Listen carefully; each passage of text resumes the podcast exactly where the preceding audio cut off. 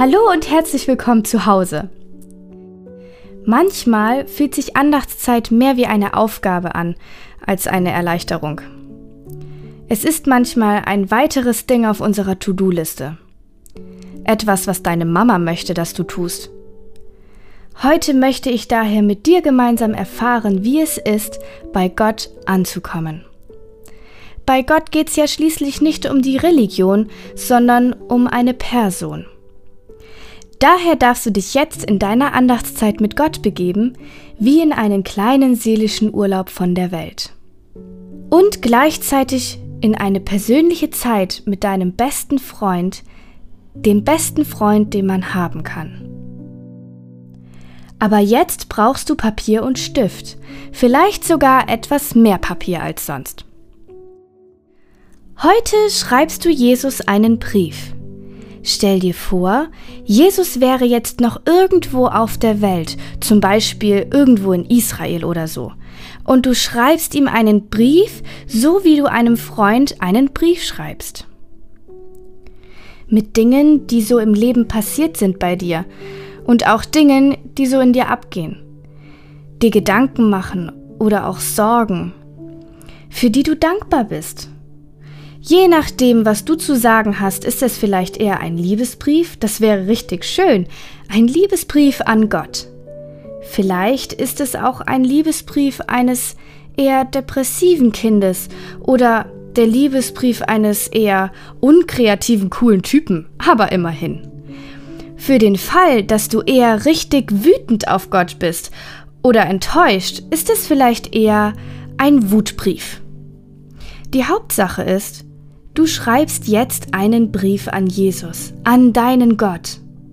Und nur du und er werden ihn lesen. Dafür hast du jetzt Zeit.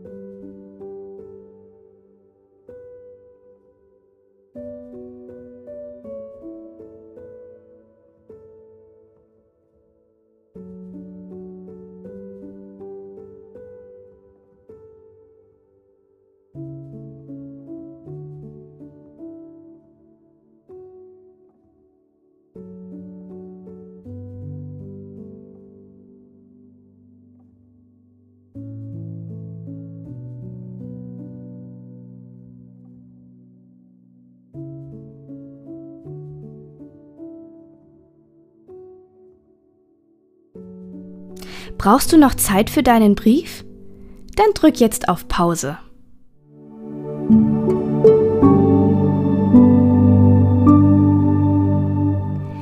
Danke, dass du diesen Brief geschrieben hast. Wie auch ein Elternteil alle Kinder einzeln und individuell liebt, liebt auch Gott dich ganz individuell. Und deshalb wird ihm immer etwas fehlen, wenn du dich nicht für ihn und die Zeit mit ihm entscheidest.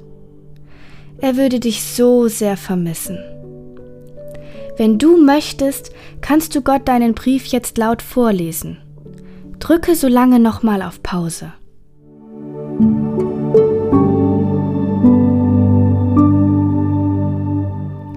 In Johannes 12 lesen wir von einem nonverbalen Liebesbrief an Jesus. Schlag mal mit mir Johannes 12, Vers 1 bis 8 auf und lies dir diese Begebenheit durch.